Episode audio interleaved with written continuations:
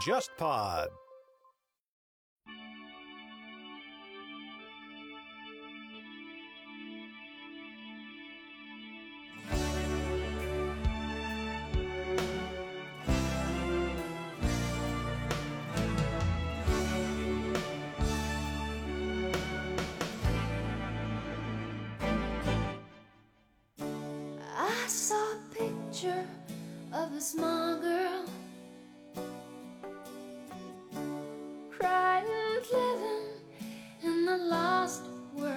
这个就我刚才提到那个纪录片《The Rise of Jordan Peterson》，它里面仿了一个曾经是他的好朋友的一个人。嗯这个人写过一篇文章，大概的标题就是说我以前是 Peterson 很好的朋友，但我现在觉得他是个很危险的人。嗯为什么呢？因为这一个人他的孩子就是一个变性人。Watch TV about a sick girl. 我觉得所有的保守主义，在我概念里，就是不要去反抗现状，嗯，嗯你要从改变自己做起。让自己去适应社会。其实你要去让自己去适应社会，你要让自己强大起来。但是很多事情你就是没法靠个人的力量去改变的呀。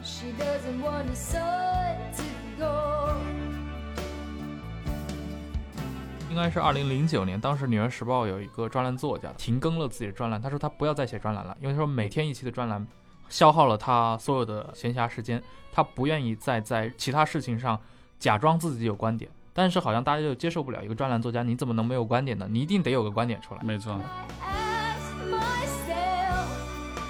do we really, really care? 各位听众朋友们，大家好，欢迎收听这一期的《忽左忽右》，我是陈彦良。这一期我们请到了两位嘉宾，一位呢是之前上过《忽左忽右》的林子仁，大家好，我是林子仁，又来了啊。对，很高兴又受邀啊、我是界面新闻文化频道的记者，然后我平时关注的就是社科方面的书籍。OK，然后今天的主咖 Steve 啊，也是我我不知道我们听众有多少人听过他的节目啊，坐在我面前非常帅气的一位 有男士。好，Hello，大家好，呃，我是 Steve，然后中文名叫史秀雄，然后我是一位心理咨询师，也是播客 Steve 说和 Manly 的这两个节目的主播。那 Steve 来，今天我们这个节目倒是挺合适的，因为我们其实今天要聊的就是一个年度的知识型网红。这哥们儿从北美火起来，一直火到了全球，最近也火到了国内啊。Jordan Peterson 啊，一位加拿大的心理学家，多伦多大学的教授，现在大家一般简称就是龙虾教授。龙虾教授，对，这个名字如雷贯耳啊。这位教授是从二零一二年开始在 Quora 上回答网友的问题，就是那个呃英文世界的知乎吧。嗯然后在一三年开始呢，他在 YouTube 上上传自己的演讲和公开课，并且后来也出了自己的书，叫《人生十二法则》啊，这是这本书的中译本的名字。嗯那么这本书最近也是由 Steve 来翻译的，在国内推出了。当时这个书就是在策划的时候，我们也在说要不要用龙虾教授这个说法，因为好像嗯觉得有点调侃他。但是确实，包括前段时间有一个呃出来一个纪录片叫《The Rise of Jordan Peterson》，嗯那个嗯那个纪录片海报中间就是一个大大的龙虾，所以这个梗应该已经众人皆知。这其实是它的一个特色，因为他在书里面也说过，就是龙虾这种就海洋生物嘛，它其实作为一个物种，它要进行种间斗争。那么随着斗争的进行，其实所有的龙虾它在生理特质上都会产生一些呃演化。比如更高级的，也就是说有更有压制性力量的那些龙虾群体，会分泌更多的一些血清素，而更弱的或者更低级的龙虾就被剥夺了对血清素的分泌。它是用龙虾这个等级来分析人类社会。那它传播到中文世界以来，我记得当时因为那那几天都在跟这个微博上的这个讨论嘛，当时果壳网一个编辑也指出说。说人类和龙虾 这两个族群在 寒武纪就已经分开了，两个人生理上的、演化史上的关系几乎等于没有关系。嗯我个人觉得这是一种社会达尔文主义的旧瓶换新酒，它并不是什么嗯很、就龙，我是说龙虾这个理论它并不是什么很新鲜的东西。就之前在写我在写一篇文化评论的时候，我也有讲过这个观点，就是说这种有机体论去形容社会结构这个事情，其实从很早很早以前。你就可以在历史中找到相似的论述，比如说在印度，公元前大概两百年的时候的印度教里面的那一部经典著作叫《摩奴法典》，就是印度的种姓制，嗯嗯它其实就是从那个法典里面引申出来的。就基本上那个法典它给出的观点就是说，人类社会要有这四个等级，然后才能够非常有机、非常有秩序的运作下去。然后在反正在欧洲其实也是有类似的表述的，比如说在十二世纪，英国的呃主教索尔兹伯里的约翰，他就在《论政府原理》的一这本书里面提出来，就是说社会和人体一样，从头到脚。自高而下，分别对应着一个社会等级，就他们组成一个有机系统，共同维持国家的繁荣和稳定。那从这个角度上来看，就是就龙虾理论这个东西，对这种其实是就是一脉相承的嘛。说白了，其实就是用一种看起来非常浅显易懂的比拟。去来向大众传输这种社会阶级论的理念。对，社会是有阶级的，事物是有主次的，而且这个阶级是非常合理合法的。对，群体是有主流群体和边缘群体的。明白。其实从我的角度，因为我是从一个局外人的角度一直观察他作为一个加拿大的知识分子，在这几年迅速的等于窜红嘛。呃，前段时间流传过一段可能很多人都看过的视频啊。就是 Peterson 教授在多伦多大学校园内被 LGBT 群体围攻，嗯，以及他在 BBC 的四台和女主播有一场电视采访，这个采访后来也被人搬运到了微博和 B 站上。当然，最有名的事情是在二零一九年的四月份，Peterson 他代表资本主义世界与左派大佬、东南欧的著名的哲学家齐泽克进行了一场世纪论战。对，与此对应的是，他其实也参加了。播客界的一个很著名的人物，也是现代无神论四骑士之一的 Sam Harris 的播客，呃，对谈过多次。Pearson 他讨论的内容，从自己本身专业领域的临床心理学，一直到比较宏大的一些社会议题，包括我们刚提到像 LGBT 这种话题啊，都有。我听到一个说法很好玩啊，说是马歇尔·麦克卢汉之后，加拿大最重要以及最富影响力的思想家。反对他的人就说啊，他的思想中充斥着伪科学、糟糕的流行心理学和深度的一个非理性主义啊。尽管他是用理性主义来包装自己，当时就是这样，就是说他其实在网上的这个火起来的过程，一方面是他 YouTube 的视频，另一方面就是在当时在加拿大有这么一个立法，就是说是政府会要求用这个就是嗯 gender pronoun，就是这种性性别代词。就是政府要求必须要有大概是二十六个不同的性别代词，用这些代词去指代不同的这个性别身份的人。然后他他当时就站出来很旗帜鲜明的反对这件事儿，他就说政府不能告诉民众我们应该。就是说哪些话用哪些语言，所以当时就是有这个是叫 Bill Sixteen 对吧？就是十十六号法案这样子的，但是他就反对这个法案，所以因为反对，所以他当时在多伦多这个校园里面就是被呃学生群体就是攻击，大家其实就围着他喊口号啊，然后辩论啊这样子，然后所以当时那个视频就被拍下来，那个也是因为我也是多伦多大学毕业的，所以说就那是一个。特别充满回忆、特别特别熟悉的一个地方，就在那个那个那个 Sydney Smith Hall 那个那个楼前面，然后就一帮人围着他，然后他就一个人在那儿，然后就跟各种人说对话、辩论啊。但是后来也有一些喊喊来喊去啊，反正，所以那视频也是传播挺火的。对 你刚提到那个人权法案，其实他我记得应应该是一六年当时提出这个草案，对，当时 Peterson 就写文章来反驳过。就是不支持。那到一七年，这个法案后来是通过了。可以跟听众解释一下，他是建议把性别认同和性别表达纳入到刑事法里面去。呃，也就是说，你的比如说性少数群体，他可以用自己呃人造的一些性别代词来称呼自己。那假设其他的一些自然人在没有使用这些代词或者弄错了的情况下，用了错误的称呼称呼我们性少数群体的话，我如果感到不舒服，我是可以提起诉讼的。那么结果就是你可能会被罚款。后来那个 Peterson 上过一次那个 Sam Harris 的那个播客嘛，当时我记得 Harris 还举过一个开，当然他是开个玩笑了。他说：“假设我要求我是个性少数族裔，但是我要求你用呃一串数字来称呼我，那假设你这个数字记错了的话，那是不是我就有这个 法律漏洞，我可以来告你？当然这只是个玩笑啊。你在加拿大上学的嘛，你自己感受到那边是一个什么样的环境呢？因为我理解就是说。”加拿大本身，它这个社会很倡导多元文化，倡导包容性，包括它这个政府的移民政策也是非常开放的，所以它接收来自世界各地的各种各样的政治难民也有很多，所以它总体的氛围我觉得是很强调这一点。所以 Peterson 跳出来说这个，怎么说呢？就确实是有一点违背一种这这个主流的主价值观对主流的一种价值观，对。对因为首先就是这个事儿本身，包括现在说到这个 gender politics 对吧？嗯身份政治的问题，就是其实我自己的立场也不是特别清楚，我没有把这个问题想得很明白，嗯但只是说他为什么去做这件事情，这个确实是和他自己个人的一个一种经历或者出发点有关系。因为他的成长，他大学阶段是冷战时期，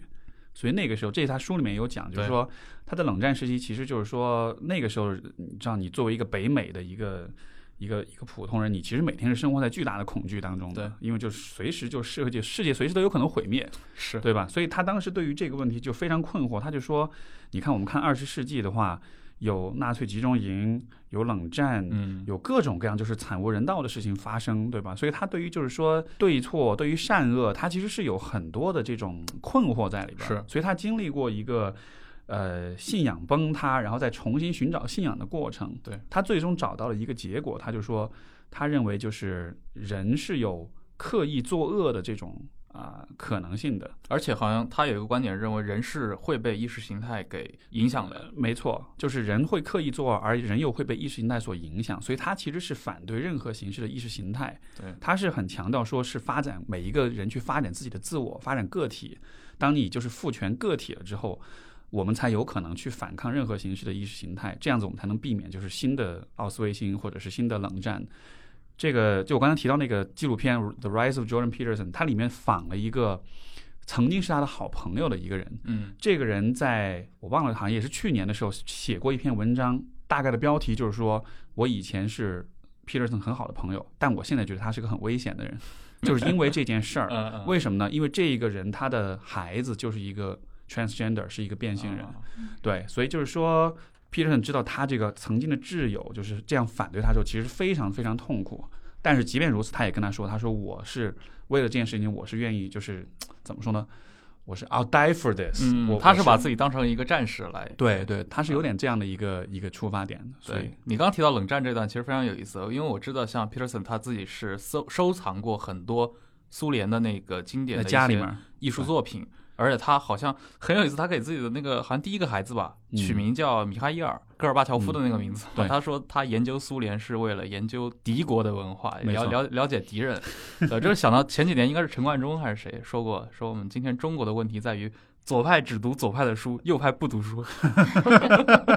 对，对，这样岔开了。嗯啊，你刚刚提到了，其实呃，像龙虾教授，他一生对于身份政治他是有抵触的，同时呢，他也对呃，比如说一些群体性有一些警惕。他可能因为他的一些基本的观点嘛，就认为，呃，当个人迷失在群体的时候，你个人身上的部分就丧失掉了。其实我们也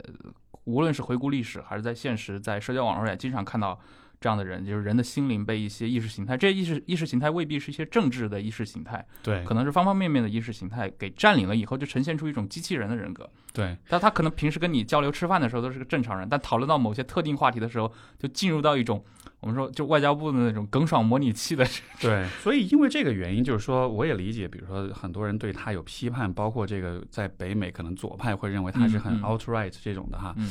我觉得在一定程度上其实是对他一种误读，就是实际上他是反对任何形式的意识意识形态，嗯，所以他对左派很反，但他对极右也是反的。但只是说他讲的东西比较多的是会被比较右派的人拿来作为一种支持他们自己的一种材料，这样子。先不说他的在公开场合的各种讨论啊，这样子。我只是看他书里面所讲的东西的话，我是觉得他最终强调的还是说人应该发展自我，应该发展个体性，然后这样子的话，你才有可能去做选择，嗯，去为自己承担起责任，以及去有意识的和那些你认为恶的东西去做反抗、做斗争。听着听着像个古典自由主义者，他他是啊，他是他就是这么确实是这样。标榜自己，对对，老辉格党人，对是是是这样子的，你同意吗？责任就是他是如何那个走红，怎么看待他走红这个事情呃，或者说文化圈对他的批评一直来自于哪些方面的？我不知道这是不是我个人的感觉啊。是吧？应该是，应该是。那那一般 批评是来自于哪里啊？就是觉得他确实太保守了。嗯就我不知道，就是我我其实想谈一谈我看这本《人生十二法则》的一些，OK 困惑。OK，就是刚拿到这本书，我的第一反应就是这是一本自助书 （self help 嗯 books），one、嗯。of the self help 嗯 books，、指南，对，就是人生指南，就你要怎么样做能够实现更幸福、更美满的人嗯生嗯这样子。但是他又在里面夹杂了很多私货，私货，嗯 就是他虽然说他虽然号称自己反对一切的意识形态，嗯。就但这一点我觉我觉得就我我其实是认可认可他的，嗯嗯，对，这也是我认可他的部对分，对，但是他自己又在宣扬他一套非常保守主义的意识形态，嗯，我就觉得非常的困惑。你觉得他宣扬的这套意识形态，如果让你提炼一下，你觉得是？我觉得就是不光是他了，我觉得所有嗯的保守主义，在我概念里，就是你不要去反抗现状，嗯，嗯你要从改变自己做起，就不要试图去改变外界。嗯改变外界的效率是远远低于改变自己的效率的嗯，，让自己去适应社会。所以你要去让自己去适应社会，你要让自嗯己强大起来。他秩序维护者嘛，个我个人认为这是保守主义的嗯精髓，但是很多事情你就是没法没法靠个人的力量去改变的呀。但是，当然，我只是个人觉得啊，嗯就是因为像无论是 Peterson 也好，还是那个刚提到像 Sam Harris 也好，他们的共同特征就是对进步主义有警惕嘛。其实进步主义某种程度上就是你刚刚说的那套的反面，就他们相信人类社会是是是在不断进步的，你去啊、打破牢笼。但是因为历史，我觉得是因为进入了二十世纪之后，它必然的就是前前后后会有一些回潮。啊、好嗯。哦、然后还有一个很大的困惑就是，我不知道他是怎么看女性主义这个问题的。嗯，对，这是他所有采访里面经常自相矛盾的地方。作为一个女性读者嗯和一个女权主义者，就在在在看这本书的时候，我真的是非常的困惑。你你你有觉得被冒犯吗？就我记得应该是他在写第十一条法则的时候，里面有就不要不要打扰那个玩滑板的小孩那句。对不要打扰啊是是是，对，就是有几段我真的是非常非常困惑，大概有一页就在写说现在的高等就是高等机构里面女生太多了，嗯女生在不断的占领男生的地盘，然后这嗯对女性和男性都没有好处。然后我当时就在想，嗯，那在上在二十世纪初的时候，大多数欧美大学都还不招女生的时候，你妇们妇女运动还没开始的时候，妇女运动还没有开始的时候，你们怎么不说就是大学里都是男生，对社会是没有好处的呢？嗯但是它总的来说，这十二条法则，它又它是一个对全体人说的。是的，当它涉及到这些具体问题的时候，嗯。它又不自觉地流露出一些对就是地球上的一半人口的某种偏见，嗯。我就觉得非常困惑了，我就不知道它的 它的真实意图到底是什么。嗯。嗯。这个我的理解就是说，因为其实像之前我在上海有做这本书的签售，当时下面就有有有这个观众就问说，他的观点你哪哪些是同意，哪些是不同意？我其实有公开讲说，其实就是第十一章他说到关于这个女性的这个话题的时候，我我当时看法就是说，他作为一个心理学者，他的观点我觉得还是蛮认同的。但是他当谈到一些社会议题的时候，那确实不是他的专业，所以我觉得他就更多的会把一些角度和自己个人的价值观结合起来，是像这个个人的发展和比如说性别的议题，其实不需要取舍，其实是都可以讨论的。对，但是他是有一点说，我们就谈个人，我们不要谈性别。甚至有一次，他有一个好像是 GQ 的一个访谈，他说 “patriarchy is not real”，对对对，就我听到这句话，我也我也惊了，是父权是父权是不存在的。但是你说像放在中国这样一个社会的话对，你说这话，你你除非你真的是疯了，对吧？这就像一个在二零一九年年末的人还在坚持全球没有变暖一样。我说经过这个冬天，大家应该都明白了。对，就包括前面说到那个关于龙虾那个问题，像我自己专业嘛，对吧？心理咨询的这个角度，我觉得他说关于比如说龙虾，关于支配等级，它对于个体来说确实有参考价值，嗯因为不同的人在面对竞争，在面对人的这种高低等级的时候，你不管是生理心还是心理上，你确实是会有一些反应，对对吧？你看到比你更强的人，你就是会卑躬屈膝一些，或者说你看到比你更弱的人，你就是会趾高气扬一些。就是说，他从这个角度，他提供一个理解问题的这么一个嗯框架，我觉得这个层面是蛮啊、是蛮有用的。它是其实是一种现实政治。对，但就是说，你如果把它呃发散到说，我们用这个问题来看待一些更大的、更宏观的一些问题的话，进行一些社会学的建构的话，对，因为因为所以就很不负责任了。就是就是这个，我觉得就很很很微妙哈。就是说，你你也可以说它确实带着这么一种意图，就你可以去推测它有这么一个意图，但是呢，你也可以说它这也许是一种过度的延展，嗯也许他并本身并没有有意识的，就是把这些议题延伸呃是做一种社会学的这种延展。从从我的从我的角度啊，我是这么看的，就是我认为这真的是他的一个风格，因为我看了他挺多的那些课程也好，还是他的那些演讲也好，因为演讲这个事情很多时候是在教室里面发生的，他需要给学生来进行一个就是有趣有料的这么一个输出。像我们都做播客，肯定知道，人在聊天的时候，尤其你在接受一个访谈、及时性的表达的时候，你就是会有很多漏洞，这跟你写在纸面上的，呃，逻辑严谨的表达是完全不一样的。对，所以从这个角度，我还挺能理解。这个其实我觉得对于他的理解，我会有一个嗯角度，就是说，你像他的言论也好，他的书也好，就为什么会那么火？嗯，我觉得在一个很深的层面来说。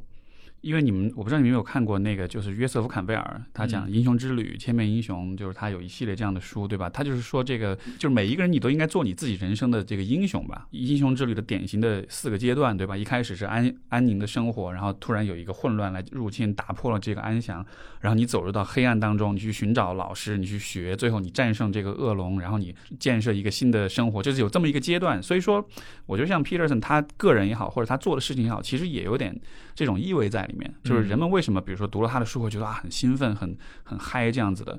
因为他就会让你觉得传统意义上的这种自助的书籍是告诉你，你做这件事情你就可以很开心，你做那件事情你就可以很幸福。但是他告诉你的是，人生就是一个英雄之旅，你要面对痛苦，你要面对混乱，你要面对反幸福的。对，所以说，而正是因为特别不幸福，所以你才要做那个英雄，是你才要做那个能够。战胜那个恶龙的那样一个人，呃，煽动性有点煽动性的，嗯对。嗯但是就是说，你要做一个很有煽动性的人的话，前提就是你必须得有一个很强大的敌人才行。嗯，就是如果你的敌人就一下子就解决了的话，你其实煽动不起来，对吧 对，如果他是个澳大利亚的教授，他就不会火，因为澳大利亚就是个特别右的国家。对，所以所以就是当他去说到，比如说呃女权或者更大的一些社会议题的时候，我的感觉是他可能有意，甚至他无意识当中，他其实是会当成假在想敌吗？对他其实是在树一些假想敌，因为好像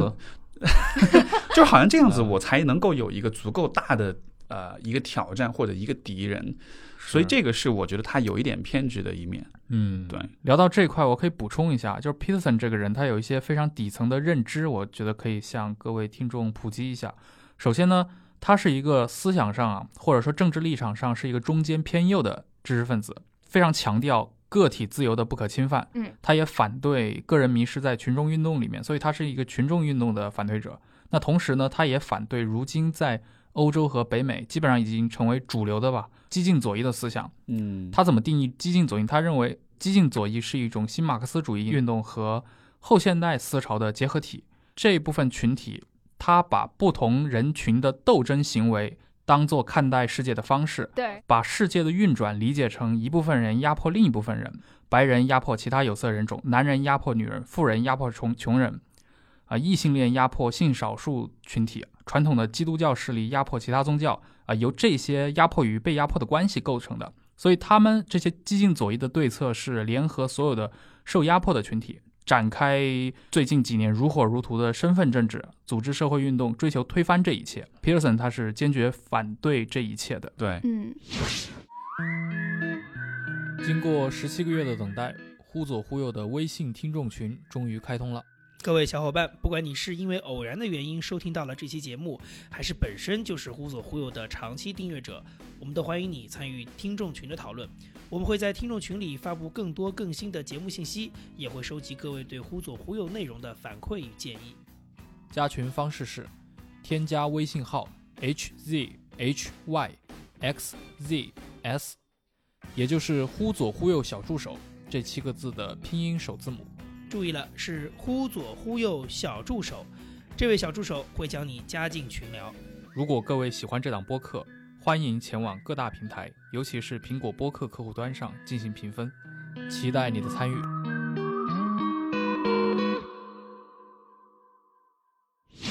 我是把 Peterson 当成一个当代的一个比较有意思的知识分子的一个样本。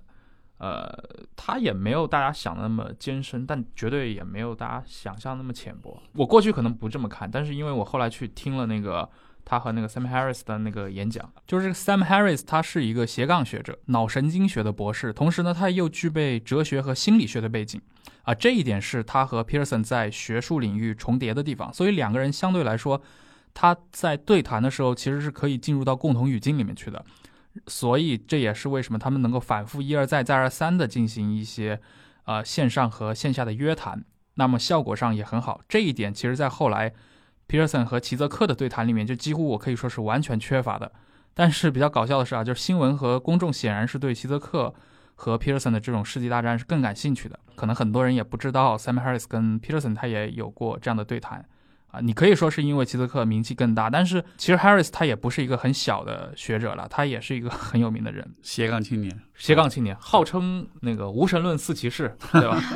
那个道金斯写那个自自私的基因的，然后一个 Higgins 已经去世了，还有那个丹尼尔丹内特，那最后一个也最年轻的就是那个 Sam Harris，嗯对，吧？你们当时是报道了，我记得是不是我们？报道了齐泽克的那场就是幸福，因为这事儿本来是齐泽克自己跳出来的嘛，他先在那个独立报上发了一篇嗯等于是专栏文章，评论了一下这个事情，就是说为什么这样的人能火。其实是 Peterson 跳出来的，啊，是吗？就是啊，一开始齐泽克只是发了一篇评论文章而已，去批评了点名批评了对 Peterson，对但 Peterson 他在 Twitter 上艾特了一个虚假的齐泽克的账号，说哎，那我们来哦来变一变吧哦。然后齐泽克就欣然应战。嗯，哎，嗯这样的故事就是非常有意思的故事。关键是最后门票收的巨贵无比，他们他们俩应该赚了不少钱。连连网络直播都是要付钱的。对所以，所以真正的左派就很愤怒，说这是一场资本主义游戏下操纵的，就齐泽克这么一个为资本主义服务的马克思大佬，人畜无害的马克思主义者，来和 Peterson 这么一个，嗯，没有啦，齐泽克后来挽挽尊了，他说嗯他会捐出所有捐捐出来是吧收入。嗯，对。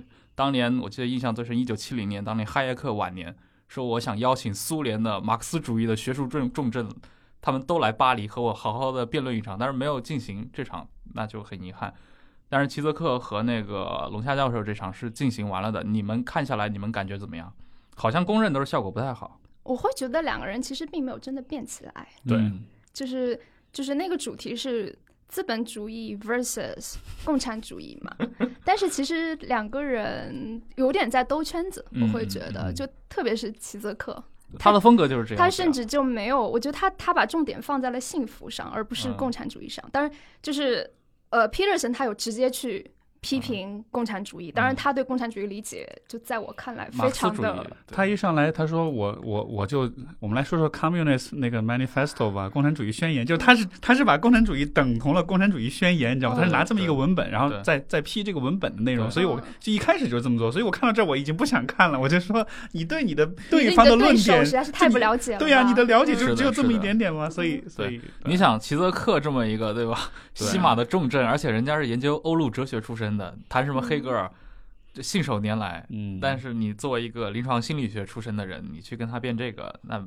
而且就反正整体的辩论效果不太好。嗯那相比起来说，其实我觉得他和那个 Harris 那个，因为两个人都有这个心理学背景，互相虽然有观点上的很多的分歧，但是大体上这个谈话是能够进进行下去的。对，嗯，而且他 Peterson 也算是一个挺会诡辩的人吧，他哦辩论的 对，这个功夫还是挺高的。而且你不觉得他那套聊天的话术或者方式特别有用吗？而他的口头禅是 “Look, it's it's it's complicated”，然后他就会跟你展开说很多很多，但实际上并不是真的在反驳你的观点，他只是说 “it's complicated”，它很复杂。那怎么复杂呢？他给你呈现出一个他的视角，然后你就你就没法接了。是的，是的，对他，他很喜欢这么做。对，这套其实用来碾压正常的人是没有问题的，但是遇到了一个比自己思维更发散、滚来滚去的齐泽克，其实一下被对打乱了。对，是嗯是，但是啊，但是啊，我会觉得这个事情有点讽刺，因为嗯我、我我一直认为，就保守主义的精髓就在于他们把所有的复杂性给去掉，而是嗯。用一种简单性的策略。嗯，他们会觉得事情就是二元对立的，哎就是非黑即白的，就是有一个很简单的一个解决方案的。但是自由主义不是，而且我我会觉得，就是嗯。现在当下这个世界之所以右翼崛嗯。起，左左翼就显得非常弱鸡，嗯，或者说是非常没有说服力，也正正是因为如此。但是你像 Pearson 他批评的那种激进左翼，包括 Harris 也批评激进左翼啊。Harris 是一个更典型的故事。他早年批判宗教的时候，很多的呃，我们笼统的概括吧，就是比如说左翼群体会支持他，给他点赞。但是当他开始涉及到一些非基督教宗教的时候，他过去那些支持他的人就站到他对立面来了。尤其是当他认为，比如说像伊斯兰教跟基督教其实一样都很坏，都有很多不好的地方的时候，过去那些激进左翼群体就会来猛烈的抨击他们。可能像你刚刚说的，就是极端右翼也会出现，但是极端左翼里面那种情况依然会存在，就是他们会把一切二元对立化，他们会有一种斗争的思路来看待世界上所有的事情。那从这个角度上来讲，其实政治光谱的两端都会有。都会有极端化的倾向。对我嗯，我想表达就是这个意思。明白，我对我懂你的意思。我觉得这并不是一个保守主义的问题。我会觉得我是在反思啦，我在反思嗯我自己。嗯 就是我我确实会认为，就是对于所所谓的自由主义太极端这个指控是有道理的，而且我们要为我们失去自己的境地，我们要负起责任来。呃，我觉得应该是从可能从八十年代之后，就从新自由主义这一套嗯。开始起来之后，呃，西方的自由主义就开始陷入那种去拘泥一些很细枝末节的事情上。嗯，比如说性别政治，对，或者说是就身份政治，身份政治这个事情有色人种，嗯，然后把他们的关注点从以前的这种，比如说劳工问题这种非常嗯经典对的这种左派的这种关注重点上去，级问题，阶级问题这种问题上去移开了。但是我们现在可以看到，就是新自由主义四十年过去，嗯其实阶级问题依然存在，而且是一个越来越你无法忽视的一个问题，因为现在阶级固化已经严重到这个程度，对，就是社会的中下层都非常不满。那到哎这个时候，你为什么还要去回避这些这些嗯最主要的问题，而去讨论什么人畜无害的那些呃对我的称谓，diversity 或是 LGBTQ，你要去怎么样去去？当然，我不是说这个、这些群体的你已问题经在不重要，聊一个很危险的话题了。对，但是就你看前，我不知道你们前段时间有没有看到那个呃，是华盛顿华盛顿邮报吧？不是嗯那个。就是关于阿富汗的那个 Afghanistan Papers，就说这个美国政府说他们从布什开始发动阿富汗战争，去打塔利班、打基地组织，然后打了十几年。这个 paper 爆出来就说，美国军方高层其实很多年以来一直都不知道他们到底在干嘛，嗯，而且他们也不知道他们怎么衡量在阿富汗战争他们怎么算胜利，所以就是花了好像是七百五十个 billion 吧，反正是挺大挺大一笔钱的。就是这嗯最后都干嘛了？嗯嗯，说最后这事儿其实就是军工企业发财，除此而外没有任何价值。这个太阴谋论的这种论调了。不，这是华盛顿邮报嗯爆出来的这个美国政府内部的内部的文件嗯，所以它应该不是阴谋论。但是就那那你刚说的这个军工企业获利这个东西是在文件里面的一个观点吗？还是说延伸出来的？延伸出来的吧啊？对，不，但就是我当我看到这样的东西的时候，我就会觉得，如果真的要谈政治，难道不是应该谈的是这样一些东西吗？就是嗯嗯就是，当然我是还是站在狭义的政治，这是就是就是说就是说这个，你看，就美国啊，它虽然看上去就是说政治是可以去讨论的，嗯但是有一些真正需要讨论的东西，大家其实不讨论，或者说嗯大家讨论的，就我很直观的感觉，我觉得像不像是表面上给你一些东西让你去讨论，这样你就忙于讨论这些东西，你就没法讨论真正重要的东西了。哦，这个我不觉得是，因为可以这样反过来想，对于一个普通的美国人来说，或者一个生活在袖带的一个北美国的蓝领来说，你在阿富汗干嘛了？其实跟我真的没关系。我我儿子可能不参军，或者我自己 我自己是老兵，我但花花纳税人的钱啊，这就有问题了。那些人可能是吃福利的，但又话又回来，他可能真正关心的事情是不平等的问题。嗯，他是我的房子，我的医保，这个怎么解决？这就是进入了左翼他们要讨论的那些压迫的问题、对立的冲突的问题。穷人在接受富人的压迫，然后那你的最高税率怎么调？这些我觉得反而是他们生活中更常讨论的。反而在中国，中国人是很喜欢去讨论那种很宏大的东西。大的南海、啊南海怎么怎么样，国际大事。对，世界战略，然后你这个印花税，你这个消费税调了没有？这种是没什么概念，所以所以就还是大家不知道该怎么讨论这事儿。是对中国人来说，讨论这种日常生活的政治是非常有局限的吧？而且就是你就算讨论了，so what？而且你没有信息啊，第一，你没有信息；第二，你即使讨论，你没有办法改变什么，嗯，不是吗？就你觉得就是呃，那一点我觉得是次要的。嗯就像你讨论左翼右翼这个东西，你能改变什么吗？其实也改变不了。对就是现实政治其实是个非常复杂的。对。那所以所以这个地方是不是就会有这么一个选择，就是你真的要做点什么是很难的。嗯所以相比之下，也许改变自己。就是停留在。对，就是停留在讨论的层面是更嗯容易的。嗯不管是不光是改变自己，还是嗯讨论就很宏大的政治议题，就嗯这是相对来说更容易的事情。但是我自己很的一个个人的价值观就是，我觉得还是始终会去坚持去做那些更难一点的事情，嗯因为这个就是说从个体的，你说从心理学的角度来说，嗯、每一次你都选择更容易的事情的时候。结果就是你的你的人生也好，你的心理状态其实就会越来越糟糕，嗯因为更容易的事情很多时候都是比如说对自己撒谎，比如说对自己不坦诚，或者是对别人撒谎，这这永远都是更容易的事情，对吧？我觉得确实是有这么一个压力，就是我们想要改变一些事情的时候，会觉得非常的难，但是我觉得还是得迎难而上这种的，知道吧？这正是 Peterson 在他这本书里的观点啊。一是他的观点，第二是这个确实是符合我，就是排开任何政治倾向，我自己嗯作为一个临床工作者，嗯就这是我非常认同的。对，就这都不说是他的观点，我觉得任何一个做心理、做临床的人，其实都是会有这样的想法。就是我我现在的观点，就是在进入媒体行业工作那么有几年了啊，就我现在的观点就是，你不要去试图去改变别人，嗯，但是你的存在价值就在于说，去告诉那些和你有相似想法的，和你差不多是同道，就是和你的同道中人，告诉那些人，就你不是孤单的，就有人跟你在抱在一团取暖起，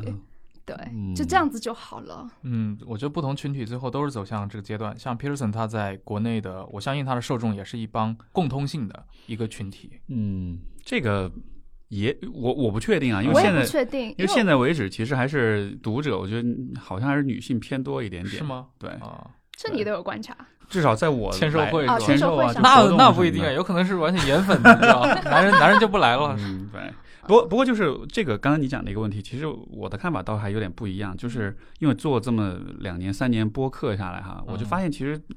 像播客这样一种媒介，它很有意思，就是我们可能改变不了别人，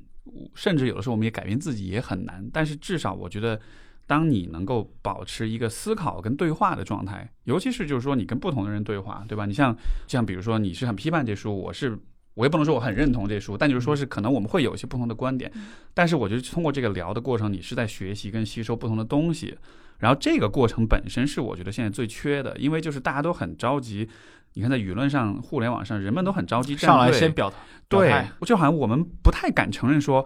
这个问题我没有想很明白，嗯或者我的观点其实不清楚，我其实想了解更多，然后我再做决定。是的，我反倒觉得像播客其实是一个，因为它给了我们足够的空间去深入的探讨，延展这个话题。对，而不是说像比如说公众号，你知道吧？就是你你为了传播，你得把它写的倾向性很强，煽动性很强，不转不是中国人，对吧？微博它的呃字数很很很这个很少，很很很局限。但是就在播客当中，从长远来说，对于公众更有好处的一种一种教育或者是思考的一种方式吧，就是我们需要这样的对话，需要的这种就是让人们明白什么是所谓的 healthy disagreements，就是嗯健康的分歧是什么样的。是的，所以为什么说 Harris 跟那个嗯 Pearson 他那种多次的轮番对谈，而且都是很长的对谈，就是让人会觉得比较舒服。他他们其实有很多分歧在，嗯比如说像 Harris 他自己是个无神论者，彻底的无神论者，但是他是又是一个认为灵修是有用的人。那 Pearson 他其实他他不是一个无神论者，但是他他的那套价值观又很复杂、啊，包括其中一个人他们是中间偏左，另一个人中间偏右，就是你完全可以存在这些争议。个体是个体，你不要上来就把我带入到一个阵营里面去。我我是一个什么对吧？我是个脱离党人，你是一个巴拉巴拉，你是长枪党。说我们怎么来交谈这事儿？是我记得史蒂芬平克在他的那本《当下的启蒙》里面就有谈到这个观点，就是说，就现在这个社会太过就是讲究党派性，太过嗯分裂，但是我们其实是需要去弥合这种，就我们要去去掉这种标签化的这种思考方式。我记得他在书里面有引用过一个测一个测验，就是说，当讨论公共政策的时候，A 党派人士知道，比如说一项气候变化的一个像公共政策是 B 党派提出的，他们的反对率就会急速的上升。但是如果是自己党派提出的，他就倾向于更倾向于支持。这就是一个非常明显的例子啊，哦，就是这是人你就是用性，这是一个人类的古老传统。意识形态先行。我我就这么讲吧，嗯当年批林批孔的时候，披露过一份林彪自己的，我忘了是日记还是什么的，反正他自己做了一段笔记，写的很隐晦了，就是说怎么说毛每次都是在最后发表意见，而且每次呢你说左他就一定要说右，你说一他就一定要说二，然后他给自己总结经验是说故，说以后开会到最后再表态，等毛说了我再表态。对，所以你看，其实从个体到群体，嗯，因为人的这个所谓这个 in group out group 的这个思考思维方式，对吧？就是嗯我们都是会，因为人是群居性的动物，所以我们是会永远都是会，应该说是大脑本能都会去区分，就是什么是就是自己人和和他人。对，而且说到这个，就是我之前呃，就是看过一个非常有意思的一个观点，一个研究哈，就是说，因为他是讲的种族主义，他就说这个。啊，哎，这我应该是 Joe Rogan 的博客上听到哪个学者讲的，然后他说种族主义啊、呃有可能是有这种就是生物学的或者是进化生物学的基础。他就说，当你看到一个肤色跟你不一样，不一样的人的时候，你的那个情情绪反应是什么？他通过嗯研究发现，他的情绪反应是其实不是恨，而是 disgust，是哦恶心。对，然后他就说为什么会恶心呢？当然这可能是一种推测啊，从进化生物学的角度，但就是说，如果你在这个嗯，就是部落时代，如果你遇到了一个外族，你跟他之间互动其实是非常危险的。为什么呢？因为他们可能携带某一些病源，但是你没有抗体，所以你跟他接触的话，其实啊，有可能你就会灭族，因为你们的群族当中不具有这个抗体。他这个猜想很深了，已经就是那种写入了基因的这种。没，错，所以他说，当我们看到异族、看到外来人的时候，我们的本能反应是会有，就是因为恶心，就是、嗯就是抗拒的那种感觉，嗯对吧？所以它就跟我们看到腐烂的食物是一个道理。它因为我们身体本能告诉我们这个东西有可能是危险，它有可能要你它其实是的命。演化带来的对经验。对，但是这个我知道这个言论很容易被用来合理化种族主义，但我完全不是那个意思。但就是说，这个当中确实有这么一种可能性，就是我非常认识非常深的一点，就是人真的是非常非常不完美的。比如嗯像我们看到政治上这种，呃，分化撕裂这种。讨论呀什么，我觉得就是可能有的时候真的就是人们没有意识到，我现在的反应这么极端，可能不是因为这事儿真的是这样，可能一定上只是因为我把别人当做是外人，因为当做是威胁。你实际上并没有办法真正做到就事论事，就是就事论事其实是一种理想化的场景。对，但当你在提到一个话题的时候，这个话题令我不舒服，并不是说它的语句本身让我不舒服，而是它背后引申出来的那些可能潜在的那些含义让我不舒服。对，我同意你的观点，嗯就我觉得这本书我们要辩证的来看，嗯，就就是我觉得就是如果它只是一本纯粹的自助书。我对它的评价会高很多，就我觉得它的很多它的原则我我都同意。其实就嗯你要先让自己成为一个更好的人，你才能够去影响你周围的人。就我觉得这这说的非常对啊。他那个现在的那个这个一个梗就是他，因为嗯他有一个法则是 clean your room before 呃 criticizing the world，对哦 set your house in order，对，就是说你先整理你的房间，嗯然后你再去批判这个世界。嗯，他其实就是说你得先处理好你自己的问题，嗯不然的话你会把你的各种问题投射在世界上面，所以你就会变得比如说很嗯偏执或者很怎样。所以所以总的来说，我会觉得就是他在面对，就是你用这本书去分析说你你当下生活中面对的具体问题的时候，我是觉得是是有效的。嗯，但是至于他引申出来那种，就是 他试图去去做那种社会、嗯，社会意义上的这种更宏观意义上的一些分析的时候，我就觉得你就需要非常小心、非常谨慎的去看他的一些观点。对，所以很多人就会出来杠嘛，对吧就是那我就是个废物呢，对，我有我也有做废物的权利。我不知道你们在平时，比如说在文化讨论，你你们是把这个当成玩笑，还是说会真的把它当成一个我们也需要认真对待的呃一种意见观点？你说到的就是这种杠啊，我之前有过一个体验，就是刚那会儿 man 就我那个 manly 那个播客刚发布的时候，然后就有一个有个大 V，就可能也是我也不知道他干嘛，反正就转说，哎呦难要开难得班了，然后就骂，然后骂完了之后，然后就然后就有好多网友就就私信过来骂我们，留言啊、私信啊什么的。当时我就说，哎，我我觉得挺有意思的，因为以前我不太被骂，因为我一般还是比较人文关怀那种形象，所以大家不太会攻击。然后我就被骂了之后，我就我就在私信里面，我就随机选了几个人，我就跟他们聊了聊。哎，我就是说，哎，我说我看到你这个，你对我们这个节目哈、反应挺大的哈，我其实蛮好奇的，因为你你很激动，你很骂，那一定说明这当中是有些东西是你很在乎的，对吧？嗯所以我还蛮想知道，就是你你是什么让你这么反应这么强？你到底关注的，就是说你你批判的是什么？我当我这么开始说话的时候，对方立刻发过来第一句话就是什么？就是对不起，不好意思，就我太极端了。嗯，不，这个然后我觉得呀，啊，伸手不打笑脸人，对啊都，是这样子。但是但是但是我点就在于，嗯，比如说有人骂了我嗯，但是通常来说我的反应是我是骂回去，但是那样子其实反而是让大家没法真的在说你想要说的东西，嗯，所以就是就你自己先退后一步。对，就是我先说，哎，let's talk，我们先聊聊看嘛，然后聊到后来你发现其实都是一些很普通的你你有没有感觉是因为你的态度好？对他以为我是会骂回去的，嗯可能就他的准备是啊，我是应激反应，我是准备跟你干一架那种的。对。但是我觉得这很很很很好笑，就是就是人跟人之间说话，难道不本来就应该是这样的吗？你懂我意思哦，吗？中文的语境不是这样，你又不是第一天玩微博，对吧？我为什么做播客？播客不就是因为他们没有第一时间杠的余地吗？但是这个我就不同观点啊，就是说嗯我确实很少遇到跟我杠的人，嗯但是我觉得这个确实也跟我选择说话的方式是有关系的。嗯所以反过来说，也就是你不能完全把这个，比如说杠精太多，归结为是这个舆论环境不好。嗯嗯你自己的表达方式和别人怎么对待你，我觉得肯定是有关系的。嗯就算百分之九十九是因为舆论环境不好，但一定有百分之一是因为责任是在于你自己表述的方式。而且这个我觉得你可以做实验，你今天发一个帖子，这个帖子里面有一些语言是，哎呦带节奏，哎呦喷子割韭菜，你说这样一些词汇的话。相比于第二天你换一个说法，你用一种比较客观的方法来讲一些问题，你会发现其实大家评论的那个调调也都会不一样。哎，这个这个我有一套自己的看法，嗯我觉得这个取完全取决于每个人对自己在社交网络上投注的成本嗯哼，的一个考量。我我有些朋友战斗欲非常强，呃，史杰鹏他现在就工作已经丢掉了，然后他自己人到东京去了嘛。他原来是那个北师大的一个教授，他因为他写小说研究古文字，按说这是一个人畜无害的专业，但是他很喜欢。评价很多，就是微博那几年吧，很喜欢评价，就是这个惹了一些 就不该惹的一些人，就那些人每年就疯狂的去举报他呀，点击他，最后一七年他的工作就丢掉了，啊，但是这是个后话。但是我是说，史杰鹏他的风格是什么？你们就是任何一条留言不友善的留言，他一定疯狂的骂回去，闲的。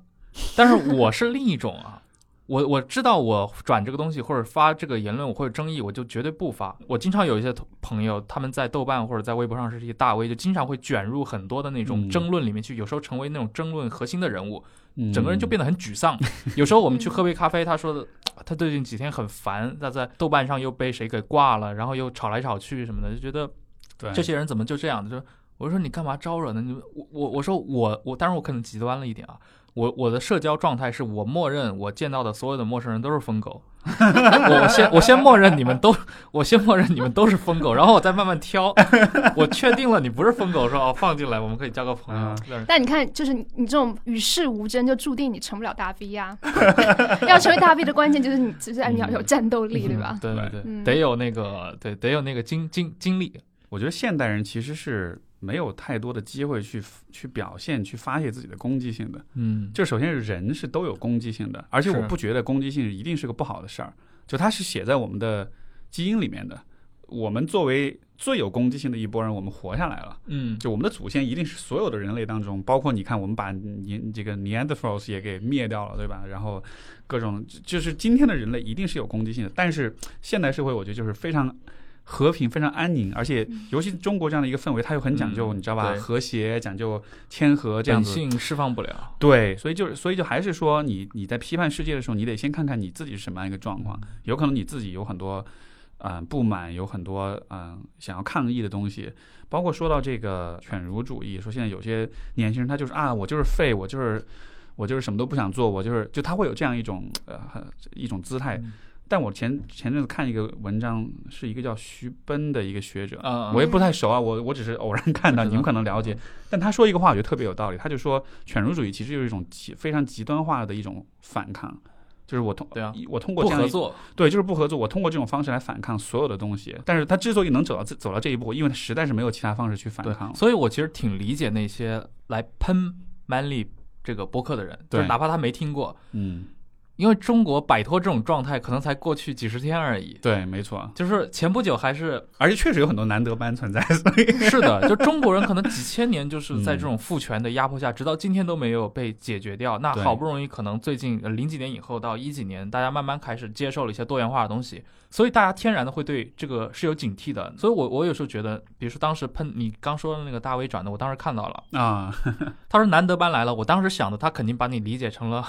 一个播客界的吴京，因为因为因为因为吴京有一次接受采访，不就是喷了那个现象嘛？就是说现在都太娘男生怎么炮是吗？这么娘炮，对对对最近这么多年，这些无论是小鲜肉明星怎么样，我从我个人的心态来说，说虽然我我不是那种风格的，但是我还是能够我能认可他们存在的，而且我知道，如果从传统上来说，我们这个国家本来是没有这样的空间的，对，就我能理解为什么会有那样的声音，但是这个就决定了你其实就需要沟通，你像就还是说这个人生十二法则，那个 Peterson 他不是讲了道，就是关于道家的一些东西，嗯他有一个观点，我觉得特别精彩。当我们说追求人生中的意义的时候，什么是意义？他说意义是就是，因为你看那个呃阴阳图对吧？嗯有黑色的部分，有白色的部分，然后黑当黑中有白，白中有黑。然后黑白代表就是秩序跟混乱。他说意义其实就是那个黑白之间那一道线，嗯那个就是 the Tao，就是那个 the path，就是人生之道。嗯他说意义就存在于当你，嗯，一只脚踏在这个不确定性和混乱呃当中，另一只脚踏在安全和秩序当中，这样子你就这样一方面你有学习跟成长的空间，但另一方面你就不会因为太多的混乱而感到恐惧。对，你就能在这样一个完美的平衡上，你都始终处在一个发展跟成长的状态，所以这就是意义，这就是道，对吧？所以就是比如说我们在互联网上探讨问题，其实就是这样，就是我觉得现在大家其实可能是混乱太多了，所以大家都非常追求立刻找到一个秩序，找到一个确定的、明确的东西，所以可能才会有这种政治上的这种两极化，就大家都是会立刻找到一个模板，一个现成的结论，而比较难去承受一种可能性，说我们先不着急下结论。嗯，对，我印象很深，应该是对二零零九年，当时《纽约时报》有一个专栏作家，当时写了很多年，那个叫什么来着？我有点忘了，他名字我忘了，他那个姓应该就是应该是叫 James Rich 吧。他零九年的时候应该是停更了自己的专栏，他说他不要再写专栏了，因为他说每天一期的专栏消耗了他所有的闲暇时间，他不愿意再在任何一个其他事情上假装自己有观点。他其实他是说我对世世界上大部分问题，包括他写的很多问题，其实是没有观点的。但是好像大家就接受不了一个专栏作家，你怎么能没有观点呢？你一定得有个观点出来。没错，这甚至是他编辑要求的。我认为在互联网上也是一样，大家都是就是把观点变得非常的轻易、廉价，而且又随时可以修改。这个就是说到 Manly 这节目，说到、嗯我我也想问问看你你是怎么看的？就是说，嗯，因为你是站在女女权的角度去看，对吧？但是我的一个直观的感觉是，就是你要你要讨论性别问题，你一定是得 engage 男性，同意。但是对吧？但是现在男性的这种参与也好，或者就这个方面，我不知道你是怎么看的。我一直是持这个观点的，啊就是女权主义运动，或是我们对就是性别平等的讨论，不能只是局限在女性身上，因为这个世界不是只有女性，嗯 呃，就是是双是个双方合作的问题。嗯就关于男性气质，就是我就是我们最最近讨论的比较多的是有毒的男性气质、嗯对。t o x i c masculinity，么叫有毒的男性气质？就是那种所谓的强调男性一定要非常坚强，就是男儿有泪不轻弹。啊，那种，就嗯。然后男性一定要是能够掌控一切的，嗯，就一定要是能够怎么怎么，一一定要是无所不能。极端就是极端案例，就是过去老好莱坞电影里面男主角那种，就是吴京想要 想要打造的那个人设嘛啊。但是就是我们会觉得，就从女权主义的角度来说，我们会觉得这其实是对男性也是一种压迫。嗯。嗯，就也就是说，性别歧视这个问题，它其实它不仅建立了一套社会规训的体系，要求所有的男性都来参照这个。要求所有的男性都成为嗯那个强势的人，嗯对要求所有的女性都成为那个顺服的人。对，但是就是就是有人是没有办法 fit 到那个就是嗯那个文化架构里的，那对这些人来说，就是他们就会被主流社会认为是失败者，所以我们会有所谓的娘娘腔之类的这种污名化的这种标签出现，但这对男性来说也是一种伤害。是。嗯就它是之所以有毒，我理解是因为，比如说对于男性来说，你不能表达情感，你不能流露脆弱面，但是这个你在心理学上来说，就不分性别，任何人嗯你你都是需要情感支持的。像之前那个哈佛不是有一个七十五年的跟踪研究，他说到了最后，什么什么是决定人们一生幸福最大的因因子呢？就是你跟周围人的关系，嗯，对吧？你跟周围人的关系好，你的身你都会活得更久，你的身体都会更健康。所以宅男是不得好死。就是所以所以就是说，如果男性就是比如说你你不表露情感，你不再跟别人有更深层的这种亲密去去建立亲密的话，就确实就这个 toxic 真的是 literally 就是字面意思上的 toxic，它真的是会伤害你的身体。你说像我理解，可能就是这种性别偏见，它的一个很大问题是它的评判标准是非常单一的，对，嗯。就什么是 man 的，什么对。是娘的，它其实你看，你看我们说到娘炮什么，它其实就是外体外形上的娘。嗯对，但是问题是，也有很多外形上很壮，但是性格上很弱的人，那他们算 man 还是娘呢？就是特别有意思，嗯你知道吧？嗯像比如说那个，我有一些认识到一些朋友是就是是是这个 gay 圈的嘛，他们有那种就很流行健身，嗯很怎么样？嗯但是就你听他们聊了他们之间的一些关系的问题，就你就会觉得很困惑。那个形象是很 man，我作为一个直男，我看我觉得哇好壮，对吧？但他处理很多问题，他确实你不觉得他很细腻。不是细腻，而是说就可能会会会比较怕事儿，或者说是会、嗯会比较嗯，比如说在责任担当的问题上可能会比较弱，或者在自信的问题上，或者说是在比较难延迟满足，比较难自律，或者就是总之各种各样的问题。我我了解对，就是最终好像和他的外在形象其实不太一致，对或者传统建构出来那种你对他预期不一致。对对，没错没错。所以所以就是本来社会也是越来越多元的，嗯对吧？而且所谓的你说成功，所谓的这种发发展成长，它的方向也是越来越多元。但是你不能用一直是用一个标准，还是去套所有的人身上这样的。就是说我我始终还是认为这是一个波荡对对波动的前进的过程。所以像我们的节目里面就会聊说，就一方面你要练肌肉也挺好而且我我确实也鼓励，比如说男性，包括女性，就都。因为男女性也可以有男性气质，对吧？所以我说啊，你们，我特一直鼓励大家，你应该去练练各种格斗、拳击啊、巴西柔术啊，你都都给都得去练，因为你的那个攻击性的部分，你得学会怎么去驾驭它，嗯这对你很有好处。但是另一方面，你也得学会哭，你也得学会告诉别人你你你的自卑在哪儿，或者你也得脆弱面也得展现，嗯你也得做很多看上去有点打引号的女性化的事情，但是那对你是有好处。就是其实叫什么，就是高手都是雌雄同体嘛。最终我鼓励的是大家都雌雄同体，都是各各自的品质都具备一点，这样是最合适的。嗯，所以我，你看，我们是这样一个初心，被喷成难得班，我觉得，哎，你好可惜，你错过了一个很有很有价值的东西。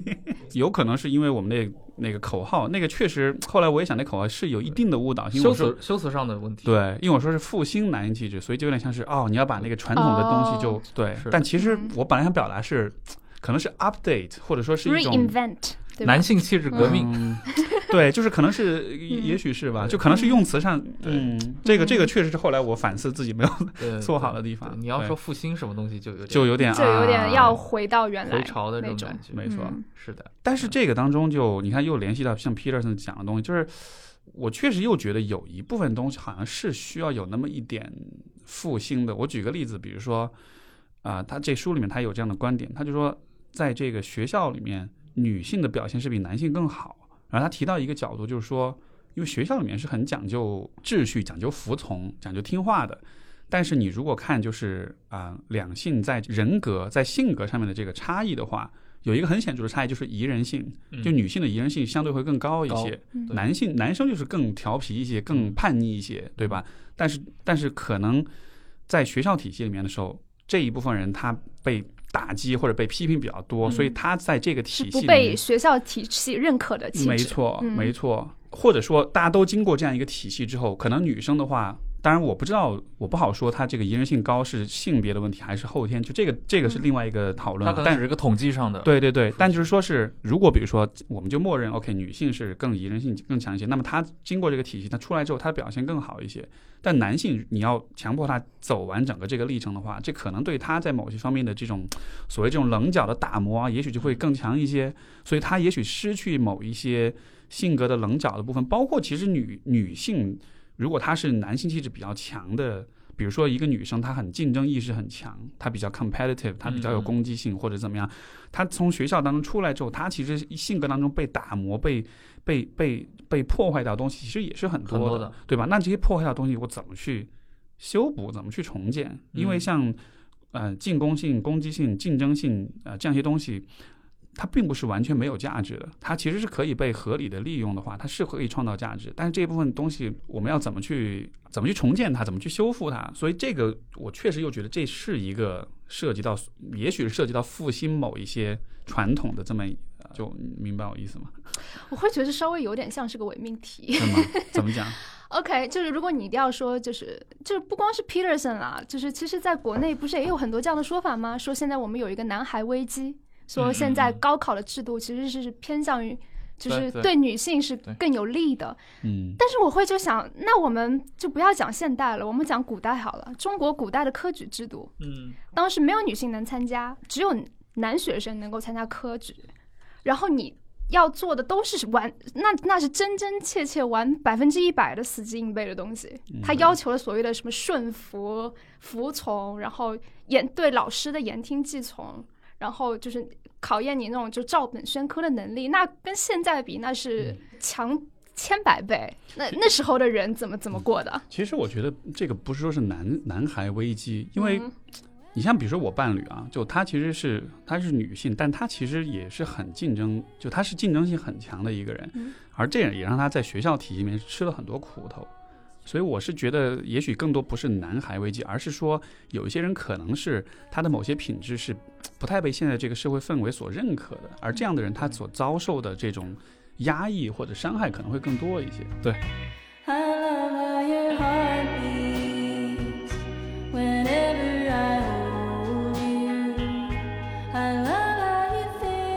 就聊了很多关于对 Pearson 他这本书以及这个人啊，我真的觉得他是个挺有意思的一个嗯当代的一个知识分子吧。对。啊、但是就我觉得今天有一个有一个点，我是很认同你们所说，就是这书就你把它当做自助的书来看，嗯，确实如此。这我确实也这么看，就不要把它当做是一个关乎呃上升到太政治的层面、太是太宏观的层面去看，你就是自助的层面来说，你通过看这书，然后你处理好自己的问题，让自己变成一个更好的人。然后当你在一个更啊、更强、更自信，然后更能照顾好自己的一个位置上之后，你再来看很多问题，可能你的观点也会有不同，你可能也会变得嗯更积极或者更建设性一些。所以那也许对于社会来说也是好事情嘛。对，好，那非常感谢今天 Steve 来给我们带来了他的这些内容，以及也感谢子仁做客我们的节目。那我们下期再见。拜拜。拜。